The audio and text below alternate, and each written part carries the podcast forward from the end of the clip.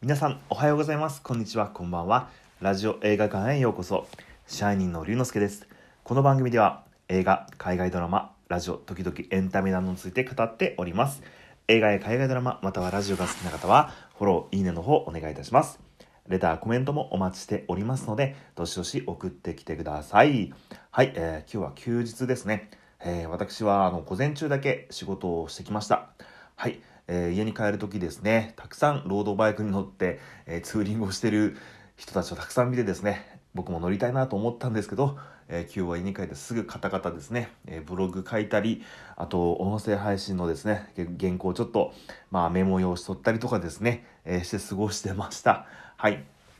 えっ、ー、とですね、今日はですね、えっ、ー、と、あのー、まあ、映画とか海外ドラマではなくてですね、えラジオのお話をまたしたいと思います。はい。えまあ、このラジオ映画館でもですね、えー、ナインティナインさんのオールナイトニッポンとか、あとは、菅田将暉さんのオールナイトニッポンとかですね。えー、まあ、そのラジオに関することもちょっとちらほら話したりしてます。まあ、私が、あの、すごくラジオが好きなんでですね、あの、すごくはな、あの、好きなことを話すと、えー、とても楽しいんですけど、ですね。はい。今日はですね、この佐久間信行のオールナイトニッポンゼロ、えー、この番組についてちょっと話をしていきたいと思います。はい。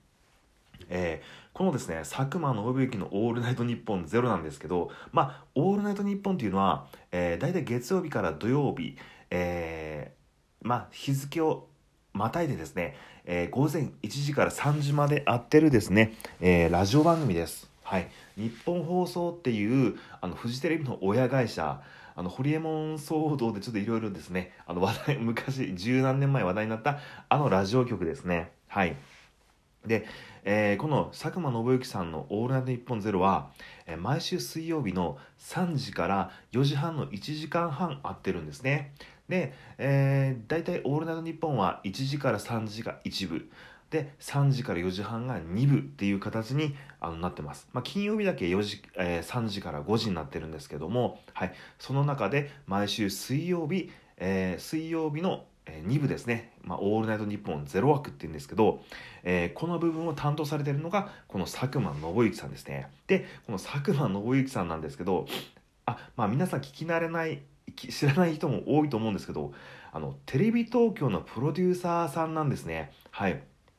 で、あの、ゴッドタンとか、ピラメキーノとか、青春高校3年 C 組とか、あちこち踊りのプロデューサーさんなんですけども、はい、ちょっと長くなってしまったんですけど、今日はですね、この、えー、この佐久間信之のオールナイトニッポンゼロをおすすめするですね、3つの理由についてお話ししていきたいと思います。はい。まあ、この3つの理由、まず最初に、えー、3つ、えー、言いますね。はい。1つ目が、面白い海外ドラマ、映画を教えてくれる。2つ目が、業界の裏話。特にお笑いのことをたくさん教えてくれる。えー、3つ目、えー、世代が近い素人のおじさんなのに喋りが上手ですね。はい、行きましょう。で、えー、1つ目、面白い映画、海外ドラマを教えてくれる。えー、私ですね、この番組でいろんな海外ドラマ、映画をちょっと、について話してきたんですけれども、特に海外ドラマについて、あの、情報は大体この佐久間信行の「オールナイトニッポンゼロの中で、まあ、この佐久間さんが話してる内容をあのメモに取ってでで後日見るようにしてるんですよね。特にネットフリックス映画めちゃくちゃ強くてあの全然知らないようなマイナーなちょっと気になって話題になってる話題になってて気になるけどあんまり興味ないかなっていうようなタイトルをいざこのラジオ番組の中で面白いですよって一言言われるとめちゃくちゃ気になって見ちゃうんですよね。で見ると絶対面白いんですよ。でやっぱり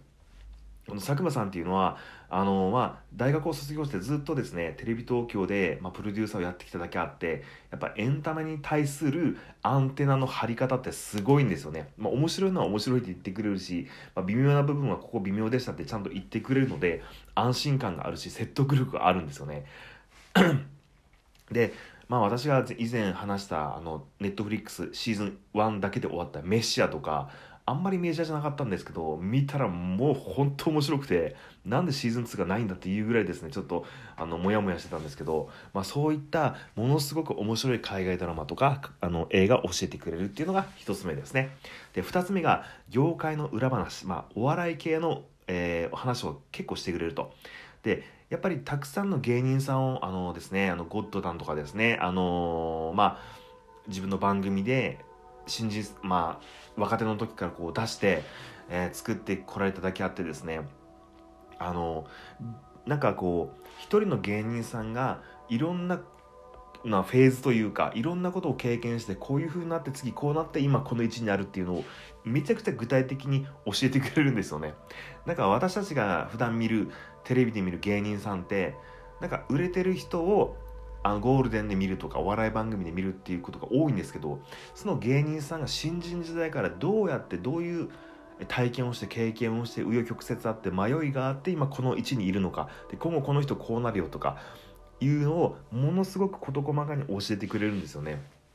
でその中でやっぱりあの僕が大好きなオードリーさんとかですねあの、まあ、デビューして、えー、なかなかテレビに出れずに、まあ、ラジオでガーってきて今もう本当あの超スーパースターになっちゃいましたけど、まあ、その、まあ、若林さんを引っ張り上げてきくれたのが私的には佐久間さんなんじゃないかなと勝手に思ってるんですけどそういった話を、まあ、放送作家さんとか他の、えーまあ、テレビマンとかをですねゲストに呼んでいろんな話をするのがすごく楽しくてあの勉強勉強になるというかすごい面白いんですよね。はい。だからそれが、え2つ目ですね、はい、業界の裏話。お笑いの、えー、裏話をたくさんしてくれると。それが2つ目です。で3つ目が、えーまあ私と世代が近い素人のおじさんなのにめちゃくちゃ喋りがうまいっていうとこですね。これあの、えー、この佐久間さんは福島県いわき市出身で確か私よりも4つ3つか4つぐらい上なんですよ。まあちょっと世代上なんですけどまああの普通のですねサラリーマンなのにあのまあ異例すごく異例中の異例なんですよね。会社員が「オールナイトニッポン」のパーソナリティになるっていうのは大体「オールナイトニッポン」のパーソナリティっていうのは1部でも2部でも俳優さんとかタレントさんとか、えー、芸人さんとかまあいろんなですね業界人の方ミュージシャンとかが多いんですけど普通の あの他のテレビ局まあ日本放送はラジオ局ですけど、えー、テレビまあ、テレビ局の社員が、えー、パーソナリティをやるというのはもう本当異例中の異例らしいんですよね。完全な、え裏方のトップだけど、えー、前に出る人では全くないと。でそれなのにあのオールナイトこの1時間半めちゃくちゃあの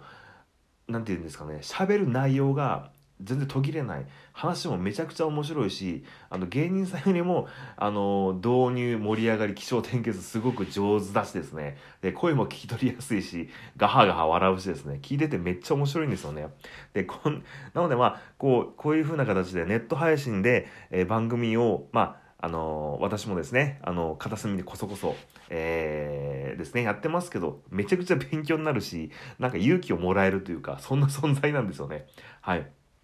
まあ、あのー、このですね、私、龍之介がおすすめする佐久間信之のオールナイト日本ゼロなんですけど、あのー、まあ、毎週水曜日、えー、3時から4時半の間、えー、オールナイト日本の2部枠で、えー、やってますんで、えー、ぜひ皆さん、あのー、聞いてみてください。はい。明日のですね、一番近いところで言えば2月24日の、えー、深夜、まあ、朝方ですね、えー、あります。あ、に、24日の深夜なんで、25日の早朝になります。はい。皆さんですね、ぜひこの佐久間信之のオールナイトニッポンゼロ、えー、聞いてみてください。はい。えー、っと、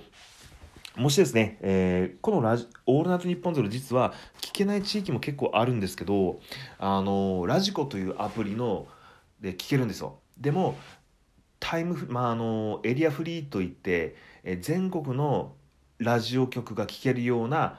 あのまあ課金をすればですね 月々300何十円課金をすればあのどこにいてもですね「オールナイトニッポンゼロやってない地域でも聞くことができますんであのぜひ聞いてみてください。はい、えー、本日の上映はですねここまでとなっております。また次の配信でお会いしましょう。龍之介でした。